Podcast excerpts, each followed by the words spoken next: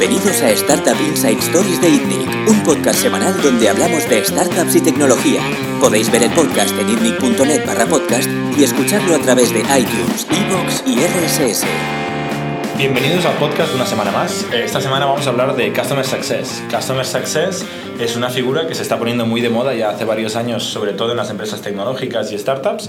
Eh, no me voy a adelantar eh, definiendo lo que es Customer Success, antes voy a presentar a nuestros invitados. Bueno, Juan Rodríguez, como siempre, CEO de Camalún. Buenas tardes.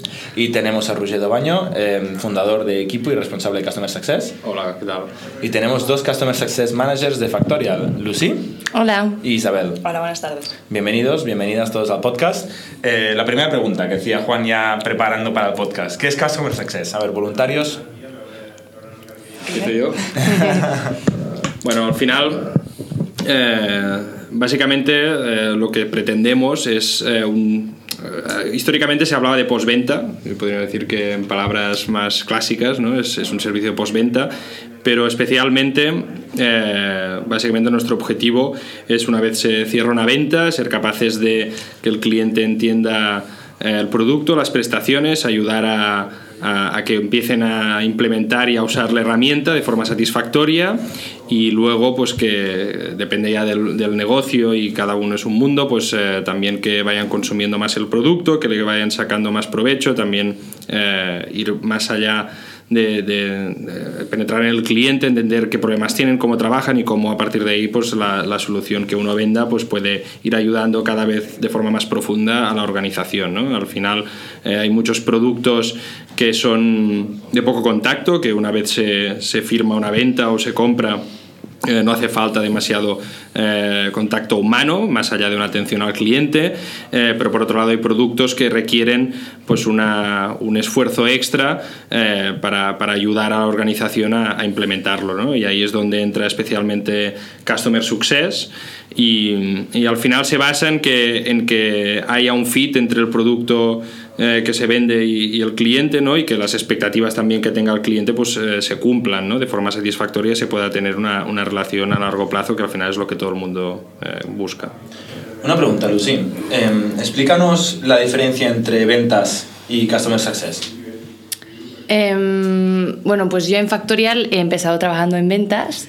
Eh, tenía el puesto que llamamos eh, Account Manager, significa que, bueno, Account Executive, era el último paso de ventas donde se cerraba las ventas. Eh, la diferencia es que en- explicábamos el producto, intentamos, pues, intentamos convencer eh, en que el producto puede ayudar a la persona de recursos humanos y diría que justo después, una vez que les hemos convencido, ya entra Success y es ahí donde se tiene que acompañar, fidelizar un poco al cliente y más ayudar a que esta herramienta la usen, que llegue a los empleados en el caso de Factorial. Eh, entonces la diferencia es, diría un poco ventas, convencer y luego acompañar, fidelizar el cliente. Aunque yo creo que en, en Success hay, hay un poco de... Bueno, no, no es que creo, hay un poco de ventas. O sea, pa- para vender más productos, el upsell, o también para... O sea, hay las mismas características. No sé si tú estás de acuerdo, pero de escuchar mucho, de estar pendiente, estar detrás de ellos también para asegurarnos en los primeros pasos, sobre todo que usen la herramienta y que entiendan en qué les podemos ayudar. Muy bien. Em, hace, creo que era un par de años, eh, estaba charlando con una persona de Customer Success de una empresa que se llama Gainsight, que es uno de los eh, de unas plataformas más famosas de Customer Success que básicamente te ofrece un dashboard de salud de clientes donde la empresa integra sus, sus datos internos y permite pues generar alertas cuando un cliente pues está dejando de usar la plataforma, etc. ¿no?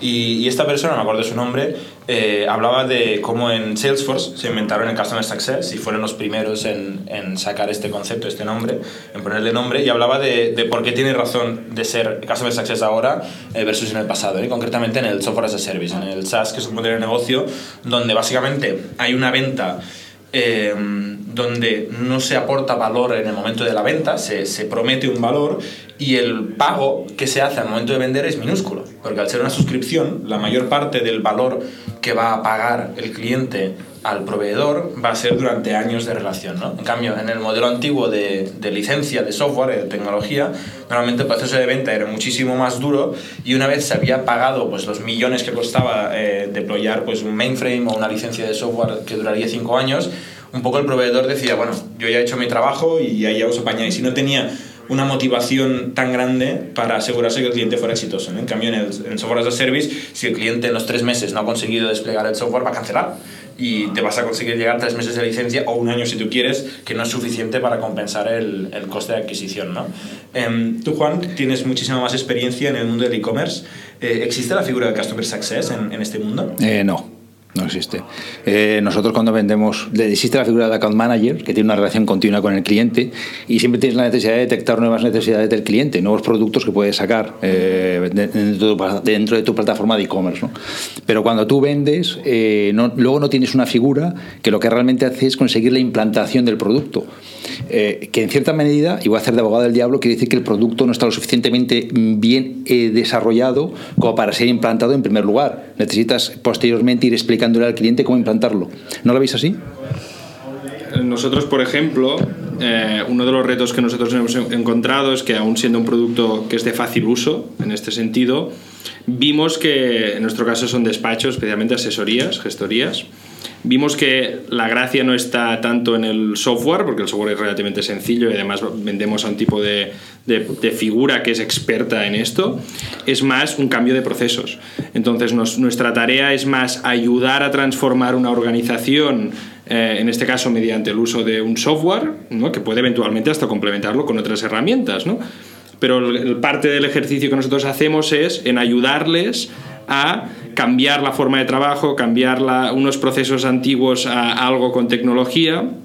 Y, y, y, para nosotros esto se traduce en un mejor y un mayor uso de, de, de, de equipo, pero eh, hacemos casi un trabajo casi de consultoría, ¿no? De gestión de cambio. Correcto.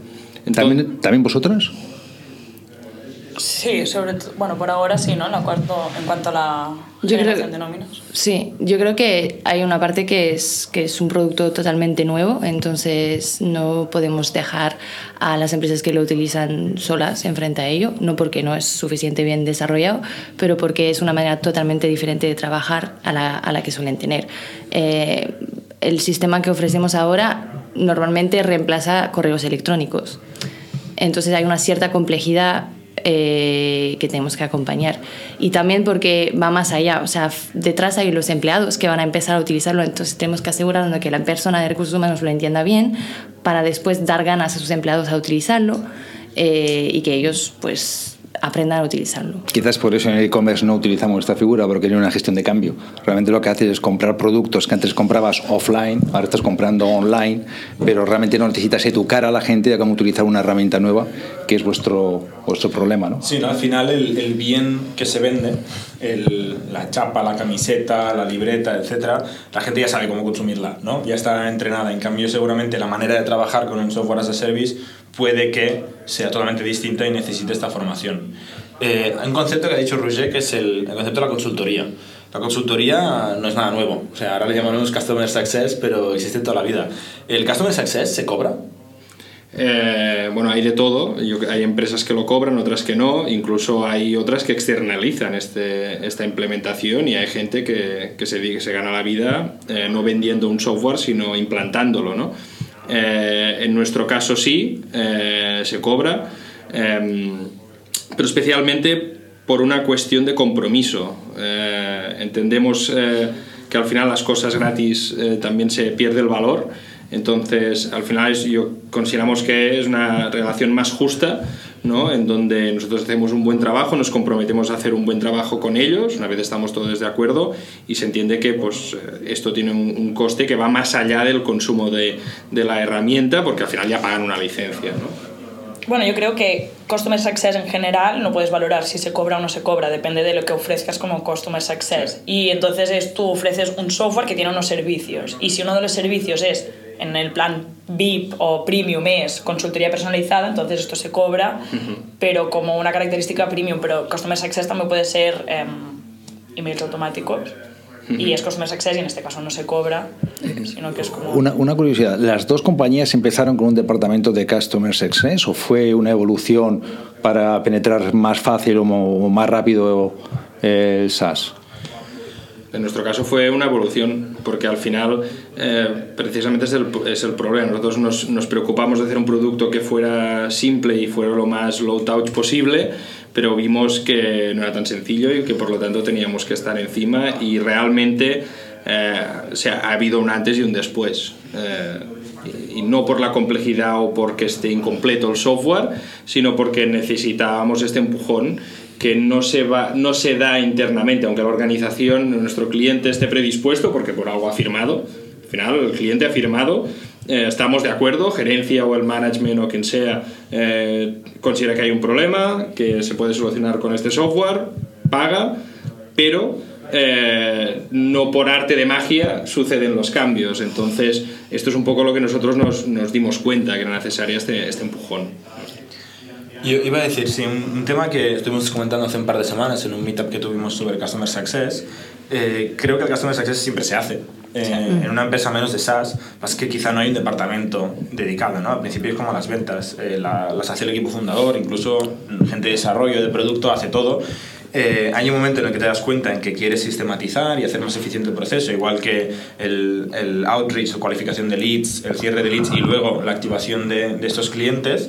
Eh, y volviendo a lo de externalizar que comentaba Roger, hay empresas que han crecido, digamos, sabiendo externalizar este centro de coste, como Salesforce o, o grandes partners de este estilo, que lo que hacen es una red de partners que cobran una consultoría es su margen, no tienen margen de la licencia del software, pero en cambio cobran mucho dinero ayudando a la empresa a adoptar una herramienta. ¿no? Salesforce es un ejemplo súper famoso con un, una red súper sana de partners, pero bueno, Cisco y otras grandes empresas tecnológicas han conseguido externalizar esta parte y, y dar la misma calidad que cuando lo hacían internamente, pero sin tener este, esta parte del PNL, digamos, integrada en la empresa ¿no? y conseguirse enfocar en, en tecnología y en licenciar la pero tecnología. tú te refieres que externalizan la parte de implementación del software. Claro, pero yo creo que también falla la parte de retención. Y la parte de retención del cliente, eh, o sea, la necesitas. Yo creo que ahora es una, que aparezca el departamento de Customer Success es una evolución, pero creo que cualquier SaaS tiene que tener un departamento de Success, porque ventas se encarga de cerrar clientes, pero ¿quién se encarga de retenerlos? Y es clave retener los clientes, entonces Um, no, la parte de implementación la puedes externalizar, pero la retención tiene que haber un departamento que se encargue de ello. Claro, pero tú podrías tener atención al cliente para retenerlo de forma No. pasiva. No, no, pero puedo decir, podrías hasta tener este planteo. No, porque el objetivo de atención al cliente no es retener al cliente, es atender sus demandas. ¿Cuál es la diferencia entre Customer Support y Customer Success? Que el, el objetivo de, de support es eh, atender sus incidencias y resolver sus dudas. Y tus KPI será pues, el número de tickets resueltos, el tiempo de resolución de tickets, satisfacción con el servicio. Pueden estar muy satisfechos con el servicio e irse, porque el producto no les aporta valor, porque no conocen suficientemente el producto y esto es Success. Success es encargarse de que los clientes se quedan con el producto porque, y siguen pagando por el producto porque el producto aporta valor. Entonces, em, esto no tiene que ver con tickets, pues un, o sea, con support. y, y retener el cliente es Success. Sea, para, mí, para mí la diferencia es ser reactivo o ser proactivo. Para mí support es reactivo y success es proactivo. Es un poco mi, mi forma de ver las cosas. ¿Qué KPIs tenéis vosotros? Nosotros en Success, eh, bueno, ahora mismo sí que es en generación de MRR, que sería casi, tampoco es un- en nuestro caso no es un upsell puro, puro y duro. Es, O sea, es simplemente un funnel de venta más largo. Correcto, absolutamente. Eh, pero ¿Eso alarga? sí. ¿Cuánto alarga el funnel de venta? ¿Otro mes más? infinito, ¿Otros dos es meses? no, no, ¿Infinito? es para siempre. O sea, si tú tienes un SAF, el cliente se puede dar de baja en cualquier momento. Eso, eso en cualquier negocio. Entonces, Sí, pero esto es la parte de retención. Para mí, eh, también, Eso es cualquier también hay, cada empresa es equipo- distinto. El modelo de ¿eh? equipo es un Sí, poco sí. más indirecto, ¿no? Ya. Porque tú vendes a un cliente primero, que es la, la, la asesoría, para que meta a sus clientes. Claro. Entonces tú eres un B2B2B y estás diciendo que Success es el- la segunda B.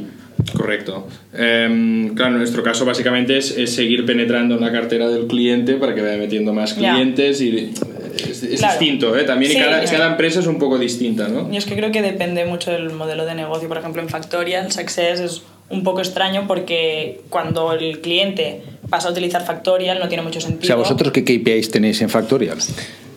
O sea, ahora estamos mirando, eh, tenemos lo que llamamos un paralelo, que es el primer mes eh, cuando empiezan a trabajar con nosotros y estamos mirando un poco la duración de cuando empieza, significa cuando se cierra la venta, hasta cuando se pasan totalmente a trabajar con Factorial.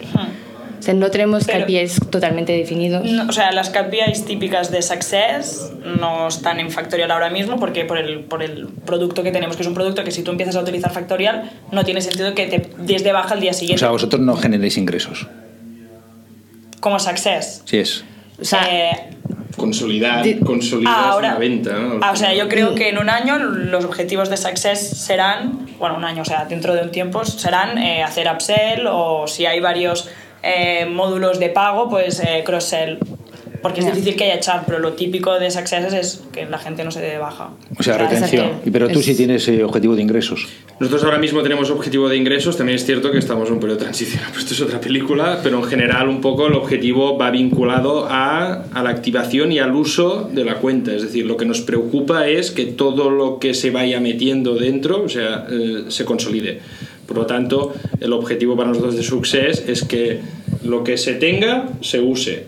Porque es que si no se usa, se dan si de no baja. se usa, se dan de baja. Por lo tanto, sí que ventas, el objetivo es generar ingresos, y un poco por esto es nuestro camino, y luego Success es el responsable de consolidar esa venta de forma sistemática. Y por lo tanto, hay un, hay, eh, o sea, un subyacente a esto hay eh, evitar un churn al final. Net MRR. Correcto. O sea, el MRR que generas a través de venderle más al mismo cliente, menos el MRR que se te va porque el cliente se va. Entonces, a ver si yo lo entiendo que soy muy, muy torpe. Tenéis un SDR, luego tenéis un Account Manager, luego tenéis un Customer Success. Sí. El Customer Success luego hace que se penetre el producto. El producto ya está penetrado. ¿No es responsabilidad del Account Manager el seguir gestionando esa cuenta? Pregunto. Esto depende del modelo de negocio. Hay empresas que, por ejemplo, cuando si son eh, softwares anuales, hay empresas que la renovación la lleva el account manager porque es el comercial. Pero durante el año, quien se encarga de que el cliente quiera renovar y que conozca el producto o quiera comprar más cuentas es el de Success. Pero luego hay otras empresas que... O sea, hay dos personas que gestionan la misma cuenta. Sí. Y hay una persona, el upsell, ¿quién lo hace? O el cross-sell, ¿quién lo hace? ¿El account Success. manager? El success. No lo hace el account manager. El account manager Es que solamente hace depende la de las- claro, Depende, depende de la empresa y del sector. ¿eh? De- sí, yo lo que, o sea, he visto casos en que las renovaciones, por ejemplo, si son, eh, si son ah, suscripciones altas, digamos, que el coste es bastante alto y normalmente se paga anualmente, el, el account manager, digamos, el comercial es el que hace la renovación, pero en cambio durante el año el que se encarga de que el cliente encuentre valor al producto es Success, pero en cambio en software que a lo mejor eh, pagas mensual y el coste es menor, quien se encarga de que haya eh, upsell es el Customer O Success. sea, el account manager es solamente un closer y ya está. Eso, o sea, yo Pero creo que habéis llegado a un... Sí, pero yo creo que habéis llegado a un punto que es súper interesante, que en Success la definición de la responsabilidad cambia muchísimo dependiendo del ACV. Eh, hay softwares o suscripciones o productos eh, de 100 euros al mes, de 1000 euros al mes o de 50.000 euros al mes. ¿no? Entonces, el, en todos ellos tiene sentido cierto tipo de Customer Success, pero el rol es muy distinto. Por ejemplo... ¿En eh, MailChimp tiene sentido en Customer Success? Sí, pero... ¿Tienen Customer Success en MailChimp? O sea, en MailChimp en concreto no lo sé, pero en empresas de, de similar ACV sí que lo tienen y de hecho eh, Isabel en el pasado había trabajado en un, en un proyecto así con un ACV bajo donde el Customer Success es mucho más de automatización, de dashboards, de alarmas que no de relación interpersonal. Hmm, sí. Un Customer Success de un ACV de miles de euros eh, te conoces cara a cara o vídeo o llamada, pero tienes una relación personal en un, en un, en un ACV de 100 euros al mes, por ejemplo, pues ahí sim- simplemente te quieres enterar antes de que cancele, de que quizá cancela, ¿no? De hecho, ¿nos puedes explicar un poquito lo, lo que hacía Customer Success en tu empresa anterior? Eh, en la empresa anterior, eh, lo que hacía Customer Success era, primero, había la, la estrategia de implementación del producto, de onboarding, que era, era un producto muy sencillo, es decir, comparado con Factorial, ¿no? que tienes que hacer todo un volcado de datos, pues no, eso era básicamente encargarte de que el cliente durante dos meses eh, empezaba a utilizar el producto y lo sabía utilizar. Eh, porque había un trial period de dos meses. Entonces nosotros teníamos eh, un dashboard que si el cliente no había utilizado el producto, por ejemplo, desde que se daba de alta en el trial period... Sí, a indi- las- indicadores avanzados para saber si va Vale, y te va va- diciendo, este cliente Claro. no lo ha usado. Eh, entonces, pues mándale esta cadena de emails. Este cliente ha recibido los emails y tal, entonces pasas a la llamada. Esto era la estrategia más importante en ese momento porque, bueno, por el tema de adquisición de clientes, que dependía mucho de Success para que hicieran la conversión. Y luego había eh, toda la parte de, eh, sobre todo, por ejemplo, cuando tenían que venir renovaciones. Cuando el cliente había pagado anualmente, pues dos meses antes, eh, podías ver el uso que hacía del producto el cliente para, para, ver si tenías que hacer algo o no. Y luego, de manera recurrente, teníamos un dashboard que clasificábamos el, los clientes por el uso que hacían eh, del producto a nivel, ya no me acuerdo si era semanal, sí, ¿no?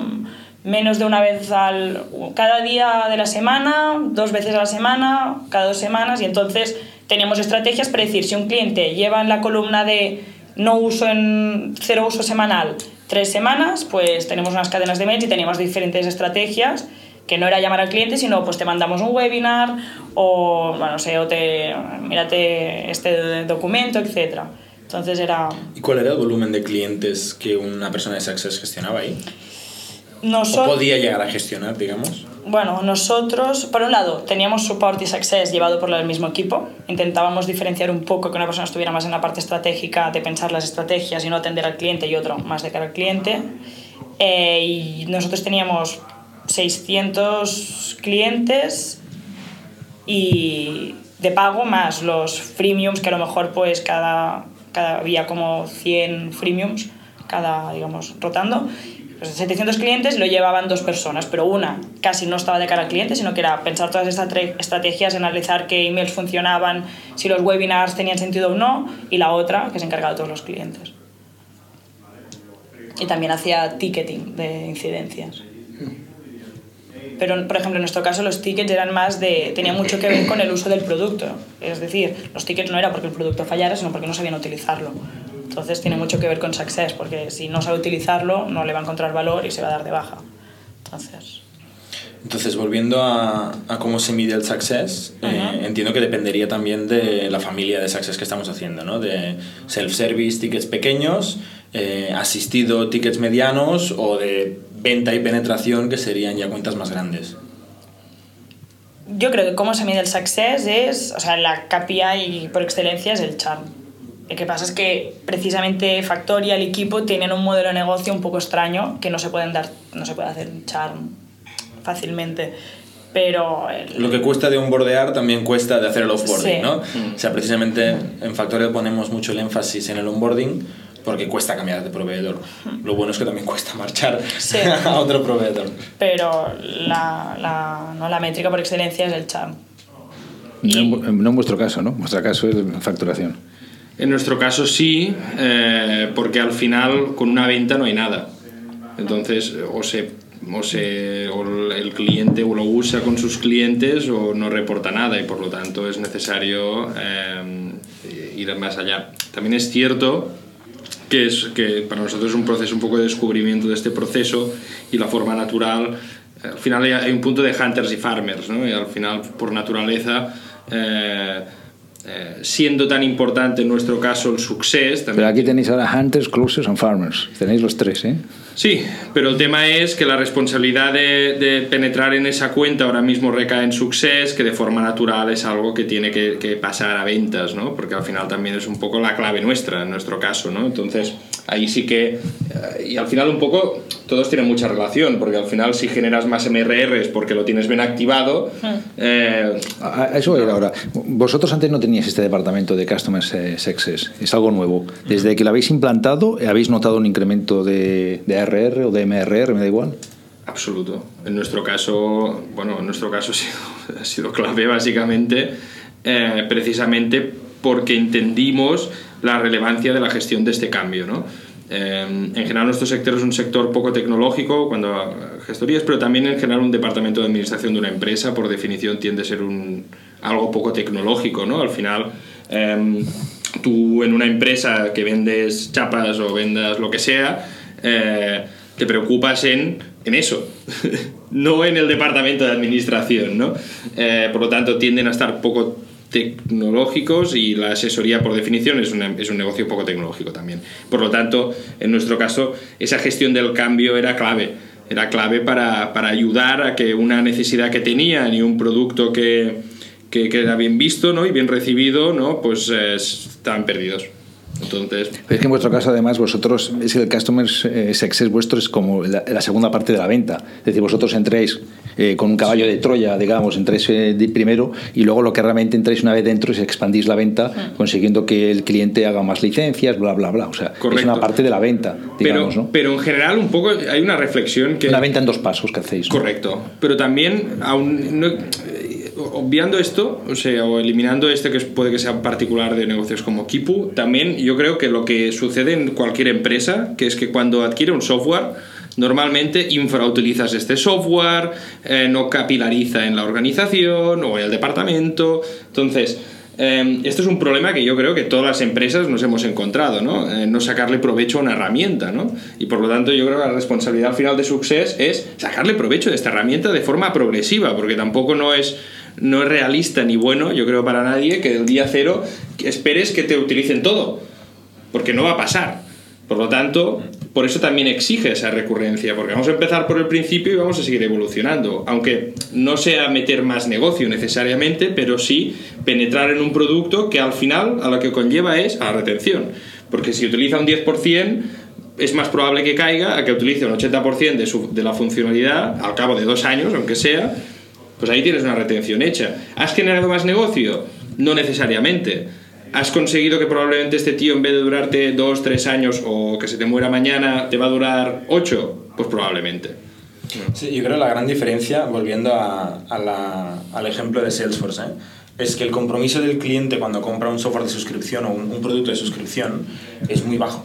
El compromiso es pues, un mes, un año, el primer periodo de facturación y luego se puede, se puede cancelar inmediatamente. Entonces el rol de ventas es muchísimo más eh, hacer ciclos más pequeños y cerrar el máximo número y luego mm, conseguir que alguien coja un poco eh, el testigo y consiga generar este compromiso, ¿no? entregando valor. Y contestando tu pregunta, ¿no? en el caso de Factorial, el caso, el- la necesidad de Success surgió por un tema de conflicto de intereses. Al final, cuando nosotros teníamos un mes donde se traía un número de clientes, eh, pues era cojonudo, el mes que viene, ¿qué quieres hacer? Pues traer más clientes que este mes, ¿no? Pero el problema que tienes es que acabas de traer unos clientes que no están consiguiendo sacar ningún valor a tu servicio porque tienes que acompañarles durante el onboarding, hacer un change management, una educación, una evangelización y eso desafortunadamente no es self-service. Eh, puede llegar a serlo de aquí a un tiempo, pero de aquí a un tiempo considerable. Ni el, ni el producto ni la tecnología son maduros como para que realmente sean self-service, ni el cliente tiene ni idea de cómo va a tener que trabajar para que el día siguiente pueda coger las llaves y llevarse el coche. ¿no? Tienes que acompañarle durante, durante unos cuantos trayectos. Entonces, nosotros lo que no queríamos es que hubiera esta fricción de decir, vale, ¿qué hago? ¿Dejo tirados los clientes que acabo de cerrar eh, me voy a buscar nuevos? O, o, pro- o les entrego lo que les he prometido y el mes que viene no hay clientes nuevos. Entonces, por tanto, habéis visto que el tiempo de consumo de, de vuestro SaaS ha aumentado. El- lo que hemos hecho es acortado el tiempo de onboarding y aumentado la satisfacción del cliente. ¿vale? Ahora teníamos clientes que cerrábamos y esperábamos que mágicamente mm, le sacaran valorado el producto. Y esto no sucede, o no sucedía. Entonces lo que hemos visto es que separan de estas responsabilidades, una vez se ha firmado el cliente, hay alguien quien su única preocupación, que es el equipo de Customer Success, Sí. es que este cliente ya cada día le saque valor. Usa- utilizar al final es, es aportar valor. Usarlo. Aportar valor consigue usarlo, que, que los datos estén correctos, que su equipo sea, sea sacarle partido al, a los reportings, al, lo que sea, las nóminas, la retribución, la retribución flexible, lo que sea cada producto. ¿no? Eh, y, y el problema que tenemos nosotros era esta competencia entre nuevo negocio y activar el negocio existente. Entonces, mm, sí que durante un tiempo hicimos que el mismo rol, de hecho Lucy eh, hizo este rol durante un tiempo eh, ambidiestro, ¿no? Es como, ahora voy a buscar clientes nuevos, ostras, que tengo un cliente que, que le vendí esto y todavía no he conseguido sacar nada porque le tengo que ayudar a hacer el onboarding. Entonces, esta, esta contradicción, digamos, eh, va en contra de crecer. Y Es- también en Factorial, perdón que te corte, creo que hay una, una formación continua porque hay bastante nuevas personas que llegan en recursos humanos. Puedes que hayas trabajado, en mi caso, empezamos con una persona de recursos humanos que se acaba de ir y llega otra persona y tenemos que empezar casi desde, desde cero.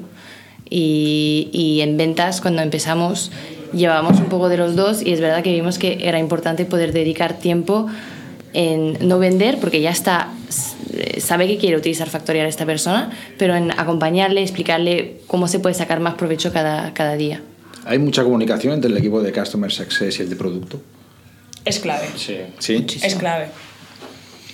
De hecho, en nuestro caso, Customer Success nace dentro de producto directamente. ¿Está en producto ahora? No. No. ¿Dónde Pero- está? ¿Como separado? ¿Está Sí, en ventas? Sí, sí, tiene un, está, es un departamento Propio, propio. independiente. Correcto. ¿Y también en el caso de Factorial o está en ventas o está independiente? Independiente. Independiente. Yo creo que conceptualmente está dentro de. O sea, te- normalmente en las empresas creo que conceptualmente estaría dentro de, de ventas. O sea, habría adquisición de clientes, que sería marketing, ¿no? Buscar leads, ventas, cerrar la venta y success, eh, mantener, la, mantener el cliente. Para mí todo esto sería como ventas y luego hay producto y dentro del producto también tienes tus. De hecho, yo creo que a raíz de esta pregunta o este debate, hay gente que le jode, no sé si se puede decir, eh, poner Success dentro de ventas o ventas dentro de Success, eh, se ha puesto de moda también el Chief Revenue Officer, que Sí, me he encontrado es que un es montón eso. últimamente. Eh, es que que es gente esto. que tiene marketing, ventas y. Success. Dentro de, dentro de una figura que se encarga de, todo lo que claro, es pues que traer clientes y, y retenerlos, ¿no? Es que yo estoy totalmente de acuerdo. Sí, sí, sí. Uno es, te busca la oportunidad de negocio, el otro te la cierra, el otro te la mantiene. Y, y, y si no hay MRR suficiente, pues tienes que mirar si es que no hay leads, si es que no se cierran las ventas o es que no se quedan los clientes. Pero sí que en la parte de producto yo diría que Success es la persona que más cerca está del cliente y por lo tanto también eh, de donde más chicha puede sacar Es- es- a nivel de luego de representar. producto. ¿Y el director de producto hace caso o no hace caso? Debe. Debe, Debe, debería. no, deber sí, pero. o tiene tanta opinión propia que cree que, lo- no, que te- cree que lo que dice el cliente pregunta, es por curiosidad. O te lo pregunto de otra forma, ¿no? ¿Qué objetivo le pondrías al, al responsable de producto de una empresa? Que no hubiera departamento de success. Claro. El producto es tan bueno que no necesita nadie. Fíjate lo que te digo. Bueno, Ya. pero Creo que el es pro- si el- importante. Si, si el producto es bueno o no. He, he- he llevado al infinito, o sea, Ya. he No, llevado no, al pero último extremo. si el sí, producto es bueno o no, lo dirás si los clientes se quedan o no se quedan. Porque puede ser un producto muy bueno, pero no has Si el encontrado- producto está muy acabado, es muy perfecto, no necesita nada. Ya, es pero tan claro, bueno. Pero nunca que- llegas a este punto. Bueno, el claro. steady state de No, producto pero- no existe. pero Es el estadio último. Dice, ¿cómo el éxito? Es el estadio último. ¿Tú crees que Salesforce, que es un producto maduro, Sí. claramente, eh, hostia, es casi imposible empezar a usar Salesforce sin un integrador que te va a cobrar una pastaza para educarte a usar su, su manera de venta? Un integrador, Bueno, a un ver, tío es que que lo que ha conseguido es que- externalizar. Estamos hablando de un producto enterprise, un producto caro, un producto que lo tienen, que, que tiene eh, muy potente, con muchísimas funcionalidades, muy complejo por su propia naturaleza, porque está integrando todo el CRM de la compañía y lo tiene externalizado. El departamento de, o sea, par- partamos de ahí. Perdona, a Mailchimp, a Mailchimp no me imagino que un departamento de customer success. Y, Pero y- y- que haya personas hablando con personas, ¿eh? Departamento No, de ya, lo sé, lo Success sé, lo sé, lo sé. Puede ser eh, un equipo de marketing automation para clientes, ¿no? Customer marketing. Había un artículo que, o sea, la KPI de Success es el churn, ¿no? Entonces decía, vale, el objetivo de una empresa es que no haya churn, que te entren clientes y nunca se vayan. ¿De qué depende el churn? Uno, de que el, de que el cliente que te entra sea el que necesita este producto. El producto se- puede ser perfecto, pero te están entrando clientes que no necesitan esto o que no encajan, que tienen, pues no, están, no pueden pagar este tarifa o, o están buscando otra cosa.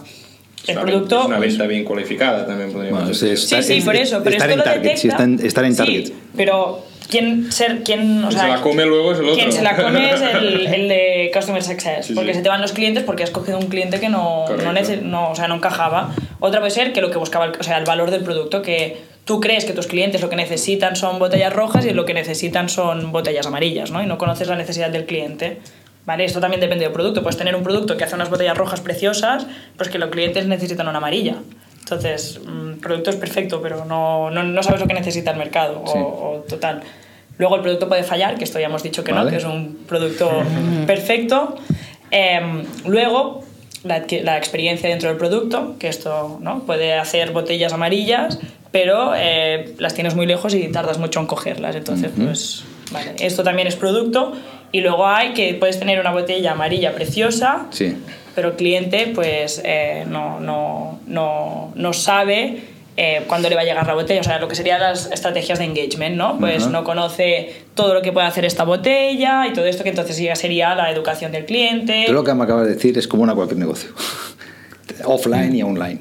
Sí, los, los negocios son así, tienes que estar en target, tienes que tener buen producto, tienes que, que ajustarse a las Sí, necesidades sí, del cliente. sí. Esto es, cualquier producto Obvio. necesita eso. Eh, pero en, el, en los software as a service... Sí, en el Eh, e-commerce y en el negocio de la pero- esquina. Pero yo te Bueno, es que diría... no si no estás en target, eh, no estás en target, si no tienes producto, eh, yo- es complejo. yo- o sea, yo te diría para mí, ¿eh? dos objetivos claros de producto son eh, el ARPU y el churn. Yo para mí son las dos. Eh, al final yo invierto en desarrollo para crecer el ARPU, probablemente, porque si no, pues haría muy bien solo lo que hago y ya me quedará ahí, habría mantenimiento y tal, pero al final invierto en desarrollo nuevo para crecer el ARPU, eh, por un lado, y por otro lado, el churn, porque al final este producto cada vez tiene que ser más perfecto y por lo tanto tengo que tener mayor capacidad de retención. Entonces, de otro lado te diría success, el objetivo por un lado, churn, ahí es donde se me tocan un poco.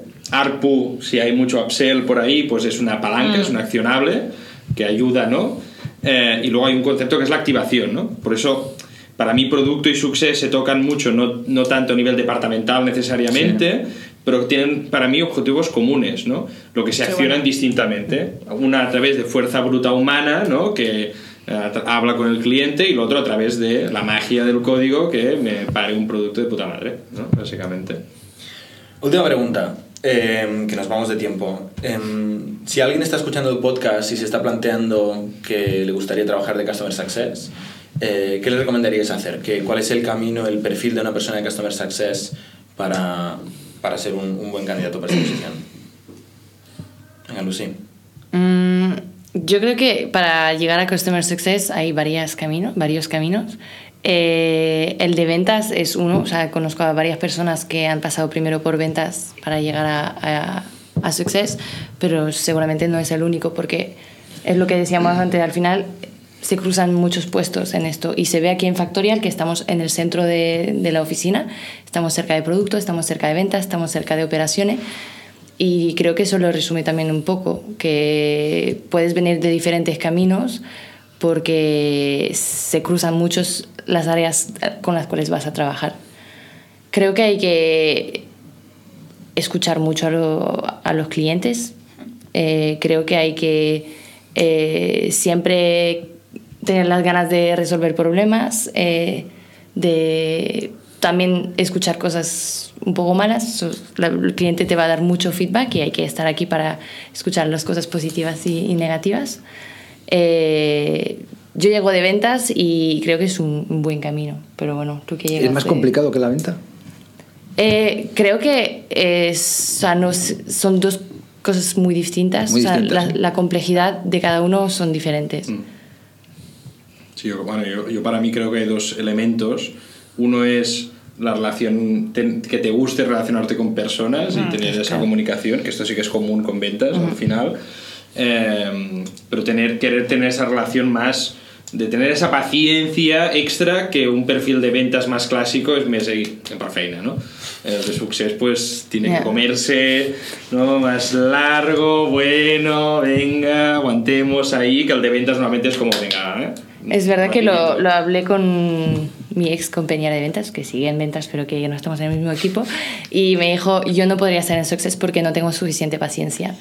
Y ella lo diferencia por, por esto, que es más cosas también, pero se necesita paciencia.